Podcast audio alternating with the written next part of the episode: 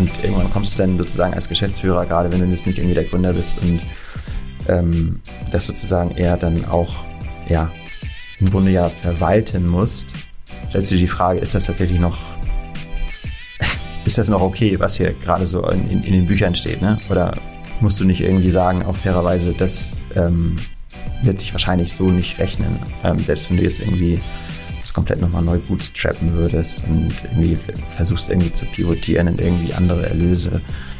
Das war alles nicht wirklich darstellbar.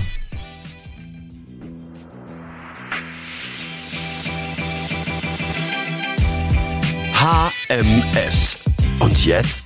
Wie es nach der coolsten Medienhochschule Hamburgs weitergeht, erfahrt ihr hier im Podcast HMS. Und jetzt viel Spaß. Moin Leute und willkommen zu einer neuen Podcast-Folge des HMS und Jetzt Podcast mit mir Torben als Host. Und heute habe ich Moritz Burmeister zu Gast.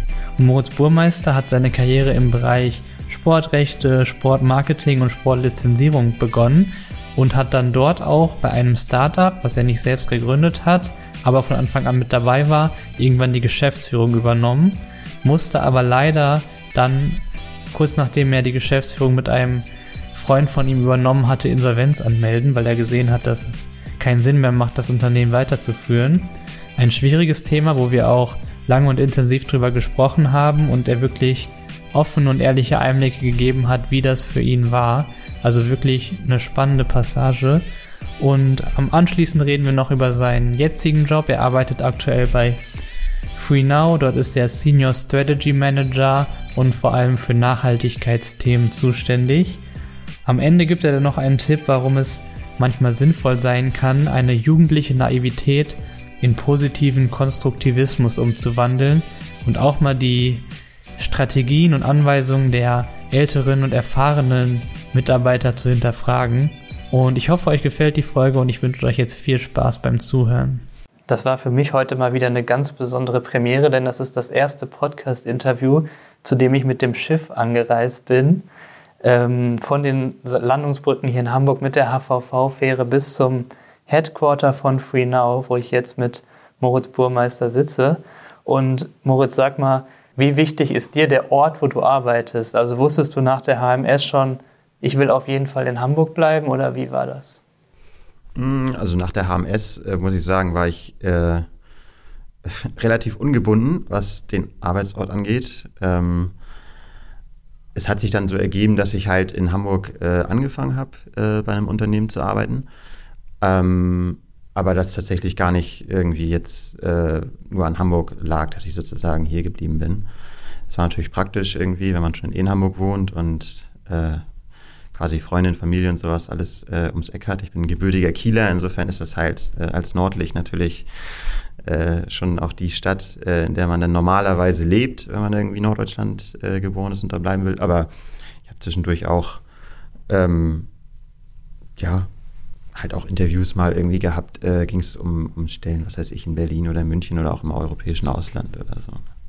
Okay, und du hast äh, deinen Bachelor ja in Bayern gemacht? Genau, genau, also quasi im deutschen Ausland und ähm, habe äh, da äh, Medienproduktion und Medientechnik äh, studiert in, in Amberg, ist eine ja, überschaubar große Stadt äh, in, in der Oberpfalz. Ähm, und war quasi nach dem Studium aber ähm, ja, mir sehr sicher, dass äh, ich sozusagen noch eine äh, betriebswirtschaftliche Komponente da drauf satteln möchte, weil ich sag mal, der Ansatz dort im sehr praktisch veranlagten Studium an einer äh, Fachhochschule ne, oder University of Applied Sciences ähm, ähm, war halt interessant, um sozusagen das Handwerk zu lernen, wie verschiedene Medien produziert werden. Ähm, aber ich hatte eigentlich von Anfang an eher das Interesse, sage ich mal, betriebswirtschaftlich zu arbeiten und nicht direkt in der Produktion. Ähm, deswegen auch sozusagen dann der Schritt äh,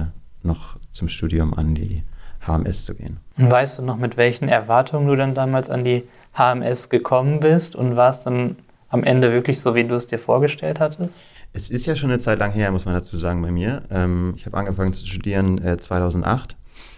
Und wenn ich mich richtig erinnere, war es äh, schon so, dass ich die Erwartung hatte, die ja auch geschürt wurde durch den ganzen sage ich mal, Prozess, wie sozusagen dann Studenten auch aufgenommen wurden damals. Ich vermute, das hat sich jetzt heute nicht großartig geändert, aber damals gab es halt irgendwie so Assessment Center und äh, man musste sich im Grunde so ein bisschen darauf vorbereiten und auch gewisse Qualifikationen mitbringen. Zumindest hieß es das. Und ähm, insofern hatte ich schon die Erwartung, dass gerade halt auch, weil es ein ähm, äh, MBA-Studium ist, halt ähm, das dicht gepackt ist halt mit Inhalten und man am Ende sozusagen äh, wirklich äh, komplett vorbereitet äh, ins Berufsleben starten kann. Ähm, und das hatte ich sozusagen jetzt nach meinem Bachelorstudium nicht das Gefühl. Ne? Also da hatte ich auf jeden Fall das Bedürfnis sozusagen auch, ich sag mal aus akademischer äh, Sicht, ähm, mich noch weiterzubilden, bevor ich dann starte. Und was hast du dann an der HMS gelernt, was dir auch heute im Beruf noch hilft? ähm, das ist gar nicht so leicht zu sagen. Ich denke, in erster Linie ähm, haben wir extrem viel über die Praxisprojekte gelernt, die damals sozusagen im zweiten Studienjahr ähm, einen großen äh, Teil des Curriculums eingenommen haben. Ähm, einfach weil man da sozusagen am lebenden Objekt, der sozusagen innerhalb, innerhalb dieser Praxisprojekte einfach ähm, gelernt hat, ähm, Inhalte so aufzubereiten und zu präsentieren, dass sie einen Mehrwert für äh, den Partner bieten.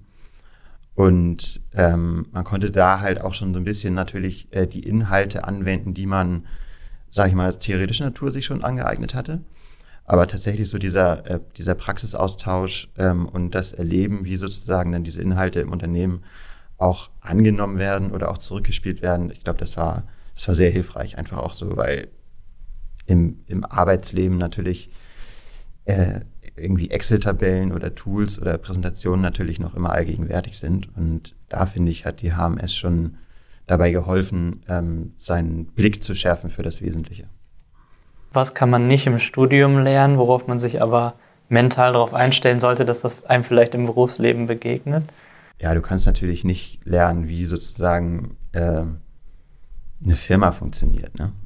Also du kannst natürlich schon äh, gut verstehen, ähm, wie, sage ich mal, du Inhalte aufbereitest und äh, irgendwie pointiert äh, eine Präsentation erstellst und ähm, das irgendwie bestmöglich rüberbringst und äh, sozusagen dein Pitch-Deck in Ordnung bringst. Aber wie letzten Endes Menschen sozusagen ticken und wie sich sozusagen ja, eine, eine Firma auch einfach durch die Menschen, die dort arbeiten, ähm, aufstellt und weiterentwickelt, das äh, musst du halt selbst erfahren. Und das ist etwas, was man natürlich auch nur durch, sage ich mal, praktische Arbeit ähm, und das Arbeiten halt in, der, in einer Company erfahren kann. Ne? Das ist halt nichts, was irgendwie äh, verschult irgendwie einem beigebracht werden kann. Gibt es Dinge aus der HMS-Zeit, an die du dich besonders gerne zurück erinnerst? Vielleicht irgendwelche besonderen Erlebnisse?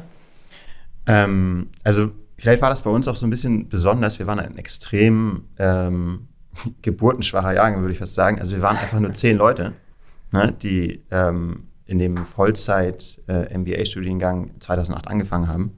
Ich glaube, es waren zehn, vielleicht waren es auch elf. Aber also extrem kleine Gruppe. Die Gruppe vor uns war doppelt so groß, die Gruppe nach uns irgendwie auch. Und wir waren irgendwie die, sage ich mal, Glücklichen, die dann halt sehr, ein sehr kompaktes, äh, eine sehr kompakte Mannschaft waren. Und dadurch hatte man halt natürlich ähm, irgendwie einen extrem guten Zusammenhalt ne? und natürlich auch einen engeren Austausch äh, zu allen. Und das ist etwas, was mir absolut in Erinnerung geblieben ist, ne? dass man einfach eine kleine Gruppe war, die irgendwie so ein bisschen zusammengeschworen sich hatte da und dann irgendwie gemeinsam doch ein sehr arbeitsintensives Studium äh, äh, durchgerockt hat. Und das, das war cool. So ganz spezielle Erlebnisse würde ich sagen, ja klar, Highlights waren irgendwie so schon die Praxisprojekte, ne? wo man dann irgendwie für ja, damals natürlich, wenn man Student ist und dann denkt, okay, man hat jetzt ein Praxisprojekt beim HSV, dann ist das irgendwie cool. Oder nach Berlin zu fahren, irgendwie zu einem, zu einem ähm, äh, Digitallabor, äh, wie sie damals noch hießen, und da ein Projekt zu machen, das war irgendwie, das war cool. Ja? Und dann irgendwie vor einem äh, Vorstandsvorsitzenden der, ähm, des Zeitverlags irgendwie so ein äh, Projekt zu präsentieren, das hat, hat natürlich Spaß gemacht. Ne?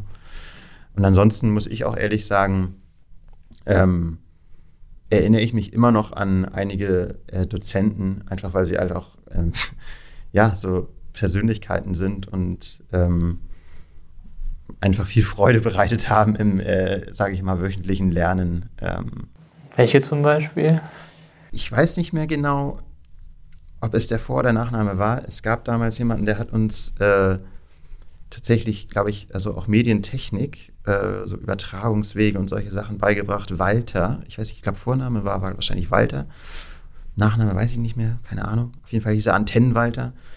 Und äh, das, waren, das waren immer Highlights, weil die, glaube ich, ungefähr so drei Viertel des, der Gruppe sind einfach ausgestiegen bei den sehr technischen Themen. Äh, ich weiß natürlich so ein bisschen vorgebildet durch mein Medientechnikstudium. Hatte da jetzt nicht so die Probleme, aber das war schon äh, immer sehr lustig. Ähm, ähm, und ansonsten, ähm, ja, gab es halt so einfach auch sehr erfahrene ähm, Verlagsmanager, so aus, aus, aus äh, den den äh, alten, renommierten äh, Hamburger Verlagshäusern, die so aus dem Nähkästchen geplaudert haben. Und ähm, das ja, war schon irgendwie sehr, sehr interessant und auch äh, in gewisser Weise inspirierend. Und du hast dann deine Masterarbeit über digitale Erlösmodelle von Sportclubs geschrieben und bist auch anschließend bei einer Beratungsagentur für Sportrechtehalter der Triumph Media Group eingestiegen nach dem Studium. Das sieht so aus, als hättest du einen klaren Plan gehabt. Also es gab auf jeden Fall äh, natürlich äh, auch damals noch so dieses äh, private große Interesse am Fußballsport. Und äh, mein Kommilitone äh, Thilo, ähm, mit dem habe ich äh, die, ähm, die Masterthesis zusammen geschrieben. Wir hatten, bevor wir die Thesis geschrieben haben, nee, danach war das, oder währenddessen. Auf jeden Fall haben wir ein Praktikum bei dieser äh, Triumph Media gemacht. Ähm, und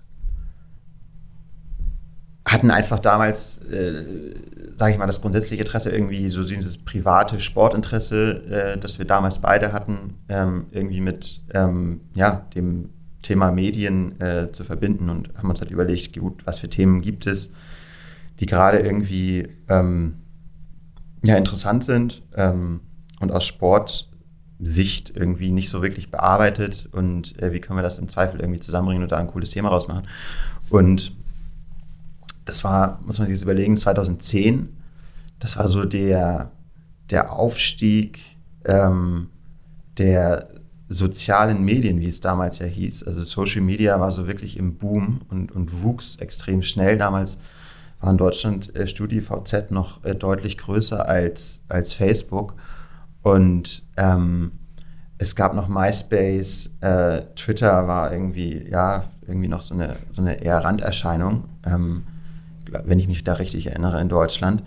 Und ähm, Fußballvereine sind, ich denke, es hat sich auch irgendwie gewandelt, ähm, im Gegensatz zu, zu heute, damals noch eher stiefmütterlich ähm, äh, im ja, Außenbild und in der Digitalisierung ähm, der Nutzung von digitalen Medien gewesen. Und insofern war es für uns halt ein spannender Ansatz, einfach mal zu erfahren, okay, was, was machen die da eigentlich? Und ist das irgendwie etwas, was die Vereine irgendwie weiterbringt oder ist das irgendwie etwas, was für die ähm, jetzt erstmal einfach nur ähm, Kosten bedeutet und zusätzliche Arbeitskräfte, die sie im Zweifel anstellen müssen. Und die haben ja auch irgendwie gar keine Ahnung davon. Und deswegen haben wir einfach so ähm, uns das mal genau angeguckt. Und das war sozusagen dann aber auch der Einstieg ähm, für uns halt, weil wir mit dieser Triumph Media Group damals an die Kontakte gekommen sind, die wir halt für Interviews genutzt haben, halt irgendwie so, ja, Verantwortliche im Medienbereich von, keine Ahnung, Bundesligisten oder FC Barcelona oder Manchester United und sowas. Und der, an die kommst du ja irgendwie schwer ran, wenn du Student bist. Ja. ja. Und äh, da haben wir sozusagen die Firma sozusagen als Vehikel genutzt und darüber dann aber auch den Job-Einstieg geschafft. Oder ja, fanden das irgendwie spannend, äh, die Firma fand es spannend und äh, so haben wir dann da beide angefangen zu arbeiten am Studium. Was war dann da deine Aufgabe? War das eine klassische Beratungsagentur? Oder? Das würde ich sagen, war keine klassische Beratungsagentur. Der Ansatz war schon eher, dass man irgendwie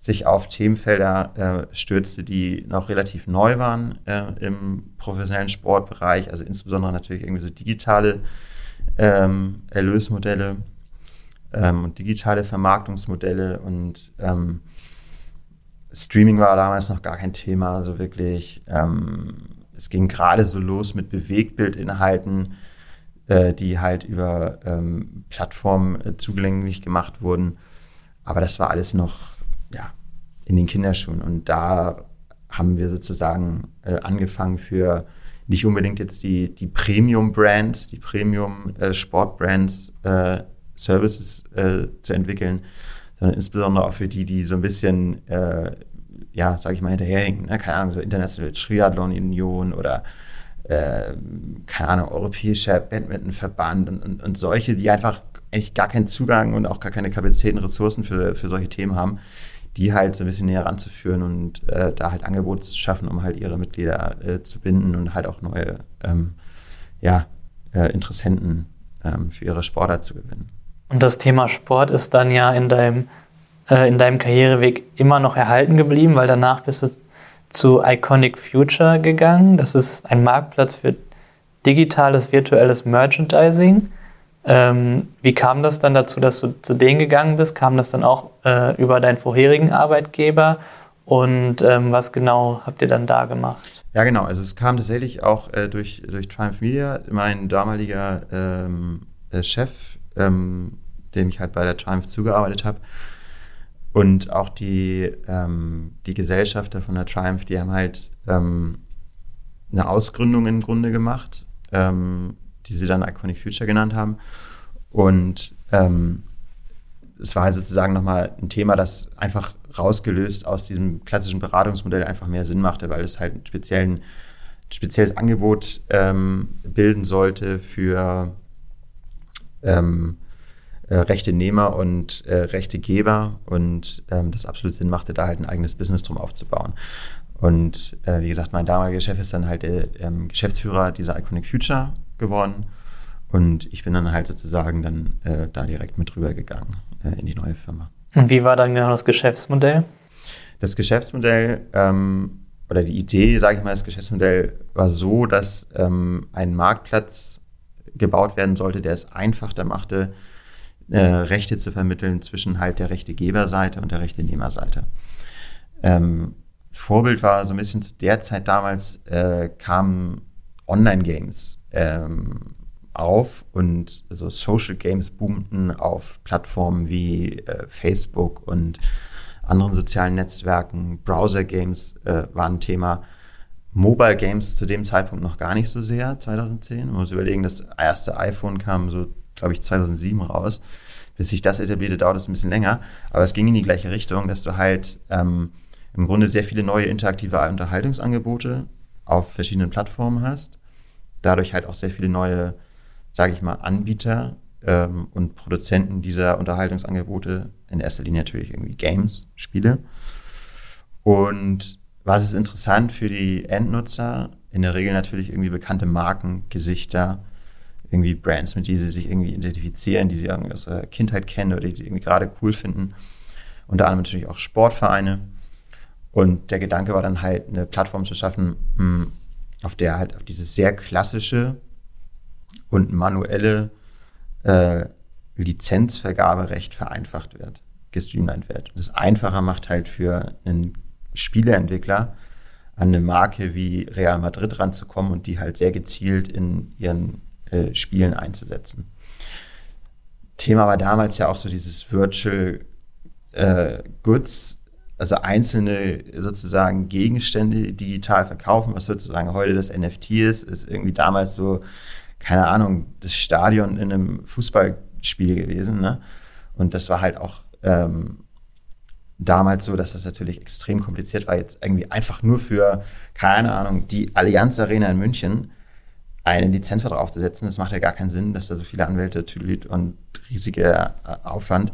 Das ja. einfach über einen Marktplatz und eine Plattform anbieten, war halt sozusagen der ursprüngliche Gedanke dahinter. Du warst dann von Anfang an dabei seit Gründung und. Ich war im Grunde seit Gründung dabei, genau, in der Ideenfindung so ein bisschen dabei. Ich war kein Founder in dem Sinne, aber halt so äh, ähm, Arbeitsbiene der ersten Stunde, wenn man so will. Und hattet ihr dann auch äh, Finanzierungsrunden und wie schnell seid ihr dann gewachsen? Genau, es gab Finanzierungsrunden. Da war ich jetzt in den Details selber nicht äh, äh, involviert, äh, zumindest nicht am Anfang.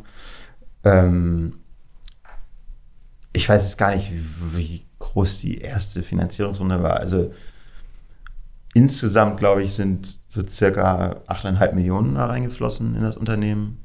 Ähm, das ja, ja, war es gegründet? 2011, glaube ich. Oder Anfang 2012. Ich glaube 2011. Und ähm, genau, also es war schon eine ganz ordentliche Summe. Ich glaube, in Spitzenzeiten haben da 20 Leute gearbeitet. Ähm, halt auch nicht nur in Hamburg, sondern auch ähm, viel in London und Spezialisten in den USA gehabt, weil natürlich da auch viele ähm, Entertainment-Brands sitzen, die halt äh, große Relevanz haben. Ja, Musikstudios. Natürlich auch zu einem gewissen Grade, so sage ich mal jetzt, die, die Beziehung und äh, gerade so was Rechtevergabe äh, angeht, äh, auch damals natürlich experimentiert werden musste. Ne? Also du brauchtest sozusagen das Geld nicht nur für die Menschen und die Entwicklung der Plattform, sozusagen für die, ne, für die, für die, für die Techies und das Produktteam, sondern auch ähm, für äh, Lizenzen, ne, um die sozusagen effizient dann zu bündeln und über den Marktplatz sozusagen zu äh, resellen. Okay. Und ähm, das war da sozusagen dann nochmal so ein zusätzlicher Finanzierungsbedarf, der ähm, jetzt speziell für, dieses, für diese Art von Unternehmung halt ähm, erforderlich war. Du hast gesagt, in der Spitze gab es da 20 Leute, das heißt, heute gibt es das Startup nicht mehr. Genau, das ähm, Startup gibt es nicht mehr. Ähm, also ich selber habe quasi verschiedene Rollen gehabt, habe da wie gesagt angefangen sozusagen als Account Manager halt irgendwie überhaupt die ersten Kunden zu akquirieren und das Ganze irgendwie äh, sozusagen zwischen beiden Seiten ähm, Rechtegeber und Rechtenehmer äh, äh, zu verkaufen. Ähm, und ja, nach und nach habe ich dann halt verschiedene Rollen äh, sozusagen im Unternehmen gehabt ein bisschen mehr auch produktseitig oder ähm, auch operationsseitig äh, da äh, Prozesse ähm, überarbeitet, aufgesetzt. Und ähm, ganz sozusagen am Ende, wir hatten extrem viele ähm, Wechsel der Geschäftsführung. Ich glaube, quasi jedes Jahr, jede 12 bis 18 Monate gab es irgendwie eine neue Geschäftsführung. Ähm, war ich dann sozusagen am Ende auch mit einem Kollegen derjenige, der am Ende dann als äh, Geschäftsführung äh, aber die äh, Entscheidung treffen musste, dass das, dass sich das nicht mehr trägt und äh, wir sozusagen dann ähm, ja sozusagen die, die Unternehmung dann auch äh, beenden mussten. Du wurdest ja dann 2016 Geschäftsführer auf Wunsch der Gesellschafter. Mhm. Ähm, genau. War dir vorher schon klar, dass das ähm, wahrscheinlich nicht nachhaltigen Bestand haben wird, das Startup? Oder ist dir das dann erst klar geworden, als du Geschäftsführer warst und die ganzen Zahlen gesehen hast? Hm, ich würde gar nicht mal sagen, dass das Geschäftsmodell an sich nicht äh, Bestand haben könnte, aber also mit der Vorgeschichte, die die Firma bis dahin dann hatte, war es halt extrem schwer, sozusagen noch irgendwas zu retten, weil einfach schon sehr viel Geld reingeflossen ist und ähm, es sich nicht abzeichnete, dass das jetzt sozusagen ähm, so schnell skaliert, dass ähm, es sozusagen sich lohnen würde, nochmal Geld nachzuschießen in äh, beträchtlichem Umfang, um, sage ich mal, auch die Altlasten sozusagen abzulösen. Denn da bestand schon erhebliches äh, ja, Risiko einfach. Ne? Und irgendwann kommst du dann sozusagen als Geschäftsführer, gerade wenn du jetzt nicht irgendwie der Gründer bist und ähm, das sozusagen eher dann auch, ja, im Grunde ja verwalten musst, äh, ja, stellst du dir die Frage, ist das tatsächlich noch, ist das noch okay, was hier gerade so in, in, in, den Büchern steht, ne? Oder ähm, musst du nicht irgendwie sagen, auch fairerweise, das ähm, wird sich wahrscheinlich so nicht rechnen, ähm, selbst wenn du jetzt irgendwie das komplett nochmal neu bootstrappen würdest und irgendwie versuchst irgendwie zu pivotieren in irgendwie andere Erlöse. Das war alles nicht wirklich darstellbar. Also habt ihr dann ähm, das liquidiert oder wirklich genau, Insolvenz genau, angemeldet? Nee, wir haben tatsächlich äh, Insolvenz angemeldet ähm, und die auch komplett ordnungsgemäß sozusagen äh, durchgeführt. Ähm, haben auch versucht, nochmal sozusagen die Unternehmung natürlich auch zu retten in Zusammenarbeit mit dem Insolvenzverwalter, dass man das im Zweifel dann allen äh, Agentur oder irgendjemand äh, verkauft. Ähm, das ist jetzt leider nicht gelungen, aber ähm, genau, am Ende mussten wir sozusagen dann äh, abschließen.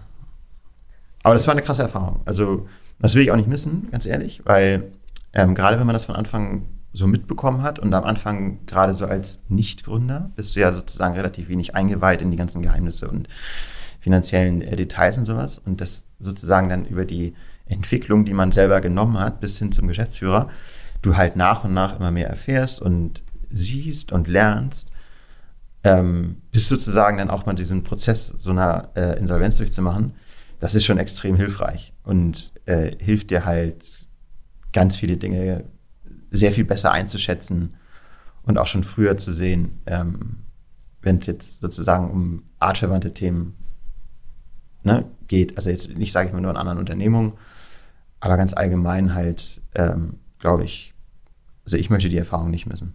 Was waren jetzt so rückblickend dann die größten Probleme, die man hätte vermeiden sollen? Ich denke, das ist bei jedem Startup dasselbe. Ne? Also entscheidend ist natürlich das Team, das du sozusagen hast. Ja, und rückblickend ähm, ist man natürlich gerade so als Junior, wenn man so jetzt, sage ich mal, aus dem Studium rauskommt, vielleicht noch ein bisschen gutgläubig, ich will nicht sagen naiv, aber du weißt ja einfach noch nicht so viel, ne? Irgendwie. Und kannst dir halt äh, natürlich bestimmte Dinge vorstellen, hast ja vielleicht auch ein gewisses Bauchgefühl, wenn es um bestimmte Sachen geht. Aber letzten Endes glaubst du dann ja auch trotzdem irgendwie erfahrenen Leuten, dass äh, die Dinge, die, dass sie die Sachen schon richtig sehen, ne? Und dass sich das entwickelt und äh, sozusagen ähm, äh, ja, ent entwickelst du ja auch ein gewisses Vertrauen sozusagen. Und dass du dann im Nachhinein sagst, okay, das Team passte dann irgendwie zum Beispiel nicht so richtig zusammen und die äh, Skills waren irgendwie nicht so richtig abgestimmt und ne, das sind halt alles Dinge, die du sozusagen erst einmal einmal erfahren musst und lernen musst. Und ähm, gerade wenn es dann sozusagen auch um die finanzielle Nachhaltigkeit des Unternehmens geht, sind das ja auch Dinge, die, gerade wenn du nicht den direkten Einblick hast, ja auch erstmal, sag ich, verstehen musst, lernen musst, ja, wie, ähm, wie sich sowas entwickelt. Kurzfristig, mittelfristig, langfristig, was die Konsequenzen von bestimmten unternehmerischen Entscheidungen sein können. Das sind ja alles Sachen, die, die du jetzt erstmal nicht so siehst, wenn du nicht das schon, sage ich mal, tatsächlich on the job gemacht hast. Na klar, hast eine BWL-Vorlesung, hast eine VWL-Vorlesung. Du lernst so das grundsätzliche Handwerk, aber tatsächlich, wie das dann am Markt funktioniert, ähm, ist dann noch mal was anderes.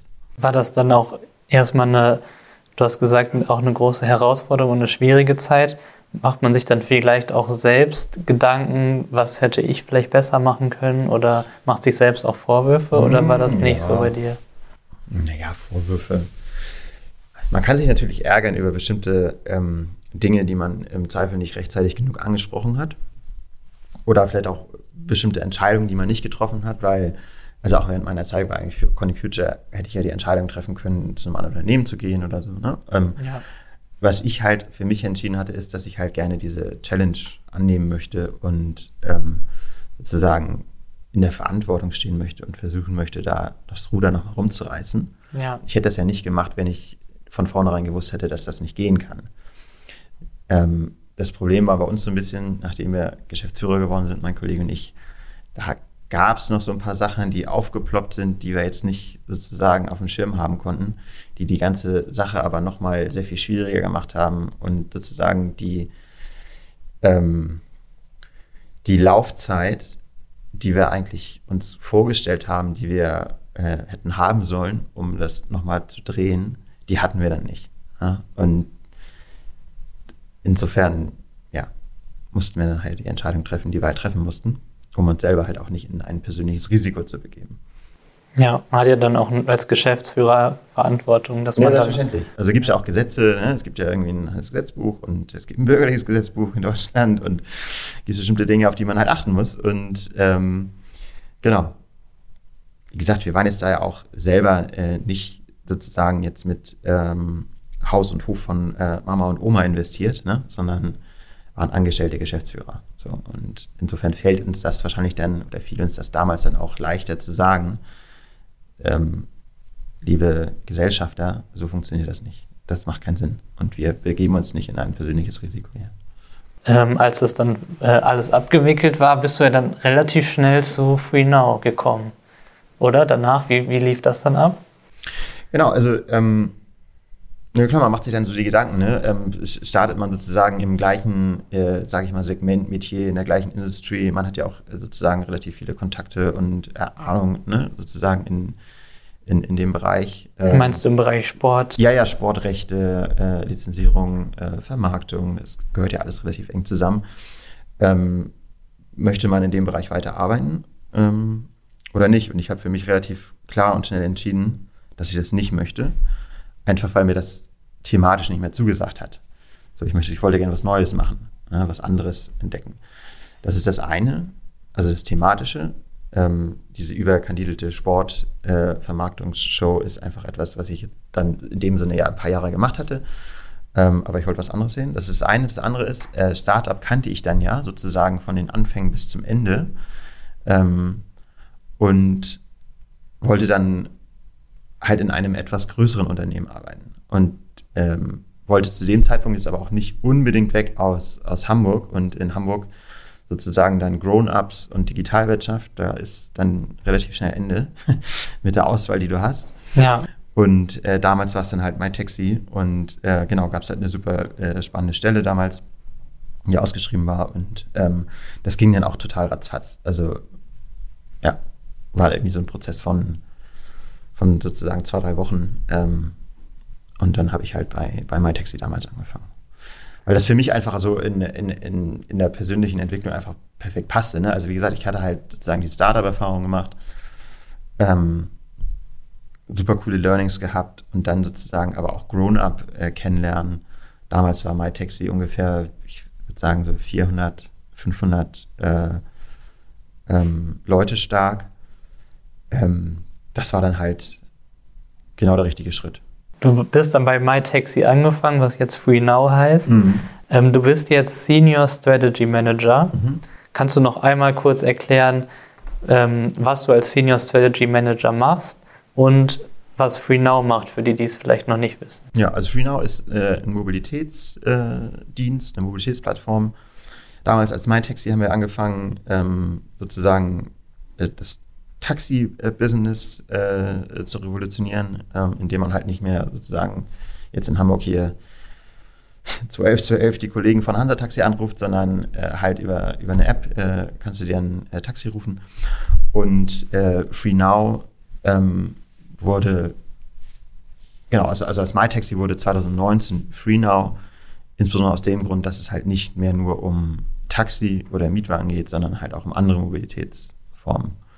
Also du kannst es halt über FreeNow auch den E-Scooter, E-Bike, Carsharing und sonst was äh, anbieten. Ähm, und ähm, als Senior Strategy Manager äh, bin ich bei uns jetzt hier in erster Linie verantwortlich für ähm, das Thema Nachhaltigkeit, also sozusagen auch die strategische Nachhaltigkeit. Und ähm, darüber hinaus sage ich mal, alles, was so äh, Corporate Social Responsibility Themen angeht und die eine strategische äh, Komponente haben für die Business-Strategie, ähm, da schaue ich halt auch drauf. Wie sieht die Nachhaltigkeitsstrategie von FreeNow jetzt aus? Also welche Maßnahmen wollt ihr umsetzen, setzt ihr gerade um, um nachhaltiger zu werden? Ähm, also FreeNow ist ja ein, ein Plattform-Business, wenn man so will. Ja, wir haben ja keine eigenen Assets, keine eigenen Flotten, sondern wir verknüpfen ja sozusagen existierende Mobilitätsangebote über unsere äh, App. Und ähm, insofern versuchen wir quasi indirekt natürlich auf unsere, äh, insbesondere Taxifahrer, Mietwagenfahrer, auf unsere Mietwagenunternehmer äh, einzuwirken, dass sie ihre äh, Flotte elektrifizieren. Das ist sozusagen ganz, ganz äh, starker Fokus drauf. Ähm, wenn man sich unseren ähm, Footprint anschaut, unseren äh, CO2-Footprint, ähm, ist natürlich der absolut allergrößte Löwenanteil ähm, die, ähm, sind, sind die Emissionen unserer, unserer Fahrten, die über uns äh, vermittelt werden und da natürlich insbesondere die Fahrten mit dem Auto, ne, die Ride-Hailing-Fahrten.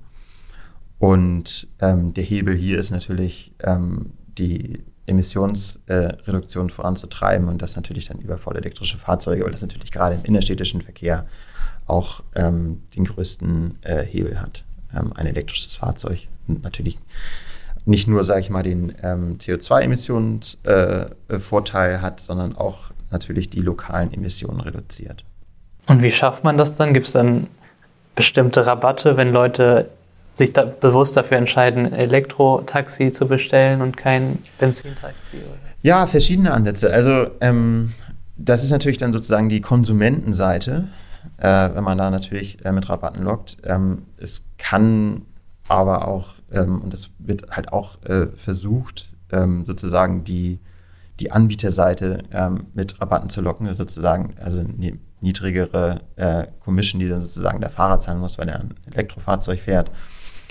Äh, es gibt aber noch andere äh, Möglichkeiten und in erster Linie geht es ähm, vor allem halt in Zusammenarbeit mit äh, den Städten und ähm, den äh, Regulatoren, weil Elektrofahrzeuge natürlich noch ähm, sehr viel teurer sind als Verbrennerfahrzeuge.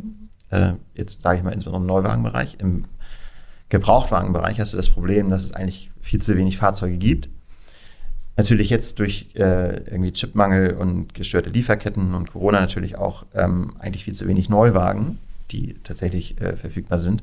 Aber die spielen jetzt, sage ich mal, im im Taxi- und Mietwagenbereich gar nicht so die allergrößte Rolle, weil in der Regel halt da ähm, gebrauchte Fahrzeuge ähm, genutzt werden. Ähm, und insofern ist man da halt äh, so ein bisschen auf, ähm, ja, wie gesagt, diese Partnerschaften mit äh, zum Beispiel Städten angewiesen, einfach, dass äh, Projekte, Leuchtturmprojekte ähm, gemeinsam initiiert werden, um äh, die Fahrzeuge attraktiver zu machen für Fahrer. Insbesondere natürlich dann die Anschaffungskosten ähm, irgendwie äh, in kreative Art und Weise äh, zu drücken, ne, damit äh, überhaupt äh, die Fahrer sich solche ähm, Fahrzeuge leisten können. Und das machen wir jetzt ja auch nicht nur in Deutschland, sondern natürlich europaweit. Ne? Ähm, einige Länder sind da weiter und äh, setzen einen stärkeren Fokus drauf, einfach auch, weil natürlich der öffentliche Druck dann dort ein anderer ist, wie zum Beispiel in sag ich mal, Spanien oder in UK. Ähm, in anderen Ländern ist es halt noch nicht so ein Thema, wie zum Beispiel, weiß ich nicht, in Rumänien oder in Polen. Und wie sieht ein typischer Arbeitsalltag bei dir aus? Kann man das sagen? ähm, naja, also ich sag mal so, in, pa in Pandemiezeiten sitzt man halt äh, in der Regel im Homeoffice. Ähm, Gott sei Dank äh, sozusagen jetzt wieder, oder bricht es wieder die Zeit an, wo man auch wieder häufiger ins äh, Büro kommt, um Kollegen direkt zu sehen. Aber äh, tatsächlich ist es so, dass man äh, natürlich in der Regel tatsächlich vorm Rechner sitzt und ähm, wenn man nicht gerade an äh, Dokumenten oder äh, Präsentationen arbeitet, äh, ist man in der Regel dann natürlich im Austausch mit seinen Kollegen ähm, via Zoom oder Slack oder ähm, den ganzen Google-Tools, also je nachdem, was man halt so nutzt ähm, und was man da präferiert. Ähm, ja, es ist schon relativ meetinglastig, würde ich sagen. Ähm, für, den, für die einen mehr, für die anderen weniger, aber im Grunde ist schon ein großer Teil des Arbeitstags ähm, der Austausch mit Kollegen. Wie unterscheidet sich die Arbeit in, von einem kleinen Startup wie Iconic Future, wo du vorher warst, jetzt zu FreeNow, wo deutlich mehr Mitarbeiter sind und das schon ein Grown-up ist? Welche wesentlichen Unterschiede gibt es da? Naja, du hast halt, äh, sage ich mal, schon sehr äh, fixe Strukturen ähm, in einem großen Unternehmen. Also jetzt arbeiten hier bei FreeNow, glaube ich, 1300 Leute. Ähm, da ist es natürlich in einem Startup äh, sehr viel, sage ich mal, freier und flexibler äh, in der Art und Weise, wie du deine Rolle interpretieren musst. Ne? Also du bist sozusagen, du hast mehrere Hüte auf, sage ich mal, in einem Startup, ähm, während du gerade in einem ne, also Team, das, sage ich mal, von überschaubarer Größe ist, während du jetzt bei FreeNow natürlich sehr klare Rollenzuweisung, Einteilung, Strategie, also Hierarchien und Strukturen hast. Ne? Ähm, das ist sicherlich anders. Ähm, aber also ich persönlich ähm, könnte jetzt gar nicht sagen, was, was, was ich da jetzt sozusagen besser finde. Ich habe jetzt beides ungefähr fast gleich lang gemacht. Ähm, bin mit beiden Art und Weisen zu arbeiten eigentlich sehr glücklich und äh, happy. Was ich mir wahrscheinlich nicht vorstellen kann, ist halt irgendwie komplett, komplett hierarchisch irgendwo auf dem Amt, ja, wo es halt so gar keine Flexibilität mehr gibt. Äh, die ist natürlich hier immer noch gegeben. Ne? Also auch wenn es jetzt ein relativ großes Unternehmen schon ist, du kannst halt mit jeder Idee eigentlich überall hingehen ne? und ähm, bist total frei, irgendwie dich einzubringen, aus, dich auszutauschen mit äh, Kollegen und irgendwie Dinge weiterzuentwickeln. Also das ist schon Das ist schon cool. Und insofern, ja, von der Art und Weise zu arbeiten, du hast die gleichen Tools wie im Startup, du hast irgendwie die gleiche Art von Typ und Mensch im Grunde ja auch äh, wie im Startup. Ähm, aber es ist halt alles etwas, miss, alles etwas durchstrukturierter, sagen wir mal so. Kommt natürlich auch so ein bisschen dadurch, dass äh, äh FreeNow äh, Shareholder hat, die aus der klassischen Konzernwelt kommen. Ja, also ja. für die, die es vielleicht nicht wissen, ähm, ist halt geowned von BMW und von Daimler, ähm, beziehungsweise Mercedes jetzt. Und ähm, da gibt es natürlich dann auch so gewisse Compliance-Anforderungen, die auch über die Shareholder sozusagen dann in die äh, äh, FreeNow-Gesellschaften äh, getragen werden. Wie hast du dir während deines Studiums an der Hamburg Media School ein erfolgreiches Berufsleben vorgestellt?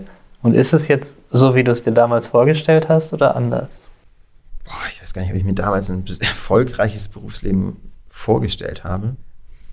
Also vielleicht mal um sozusagen eine kleine Unterscheidung zu treffen zwischen der Zeit bei Iconic Future und der Zeit bei FreeNow, weil das schon, sage ich mal, im grundsätzlichen Verständnis vielleicht etwas anderes ist.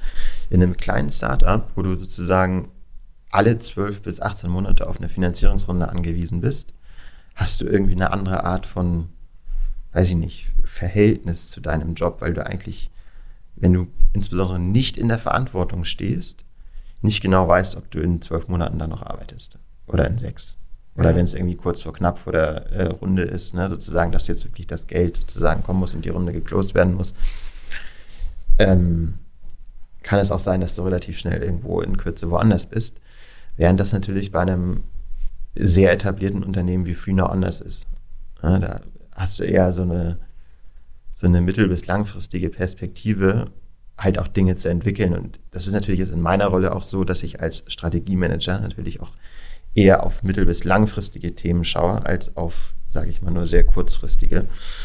Und ähm, insofern ist das auf jeden Fall schon mal ein anderes Arbeiten. Ähm, was ich mir aber schon während der äh, HMS-Zeiten oder was, was mir während der HMS-Zeiten eigentlich klar war, ist, dass es nicht irgendwie den Job gibt, den du dann nach dem Studium anfängst und den du dann irgendwie 40 Jahre machst, bis du quasi in die Rente gehst. Ne? Und das ist aber auch etwas, was, sage ich mal, irgendwie so ein bisschen vielleicht meiner eigenen Persönlichkeit geschuldet ist, dass ich einfach dann und wann einfach äh, was Neues sehen will, neue Impulse brauche und was anderes machen möchte. Und ähm, insofern ja, würde ich gar nicht sagen, dass es damals so eine gewisse Vorstellung von der, einer erfolgreichen Karriere gab. Ähm, das hat sich einfach so ergeben. Da sollte man sich auch nicht zu viele Gedanken machen, dass man vielleicht bei der ersten Position nach dem Studium genau das eine finden muss, was man dann. Total egal. Total egal. Einfach, man sollte machen, worauf man Lust hat. Ja? Im Idealfall findest du halt etwas, worauf du Lust hast. Und ich glaube, dass es heute wahrscheinlich auch noch etwas einfacher ist, als vor zehn Jahren etwas zu finden, worauf man Lust hat. Einfach weil heute, glaube ich, insbesondere was jetzt irgendwie so das Digital-Business angeht, die Digitalwirtschaft angeht, ja eigentlich alles äh, ja, einfach sehr breite Anforderungen stellt und man natürlich irgendwie im Zweifel gar nicht so den äh, Spezialistenjob ähm, sucht oder, oder sich da reinentwickeln muss, bevor man überhaupt erstmal angefangen hat. Ne? An der HMS bist du ja im Grunde Generalist, wenn du da aufhörst. Ja. Und ähm, insofern braucht man da auch keine Angst haben, wenn man jetzt, sage ich mal, äh, eine Marketingrolle annimmt als ersten Job, als ersten Fulltime-Job, dass man dann irgendwie die Furcht haben muss, jetzt irgendwie, äh, oh Gott, ich weiß gar nicht, ob die Marketing-Karriere jetzt die ist, die ich überhaupt machen möchte. Weil ähm, vielleicht kann man da auch so ein bisschen die Angst nehmen, gerade wenn man jetzt sich unter ein Unternehmen wie Fühner anschaut. Ich sehe ja, wie oft Menschen halt auch äh, Funktion, also funktionsübergreifend wechseln aus Operations in Marketing, aus, was weiß ich, Legal in Finance, aus Finance in Operations hin und her. Ne? Ja. Einfach weil grundsätzlich, wenn du als Generalist in so einem Digitalunternehmen arbeitest, einfach schon eigentlich im Grunde alles das mitbringst, was du brauchst. Und dann kannst du dir sozusagen überlegen, äh, wo möchte ich irgendwie meine Skills vertiefen und in welche Richtung möchte ich mich dann äh, vertiefen oder auch nicht. Und man kann immer zwischendurch noch irgendwo switchen. Das ist überhaupt kein Problem.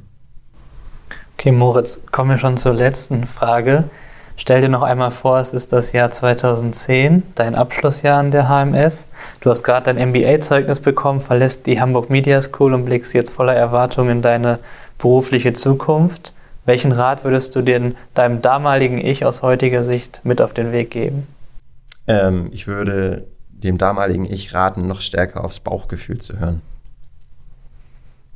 Und Dinge noch, ja, intensiver zu hinterfragen vielleicht so ein bisschen, äh, ja, die, äh, die jugendliche äh, Naivität, die man natürlich automatisch hat, ähm, ähm, in, sage ich mal, äh, positiven äh, Konstruktivismus umzudeuten und zu sagen, okay, ähm, auch wenn jetzt irgendwie die Alteingesessenen in Anführungszeichen sagen, das ist jetzt so und das wird so gemacht, äh, einfach noch vehementer gegen anschreien und sagen, nee, das machen wir jetzt aber nicht so.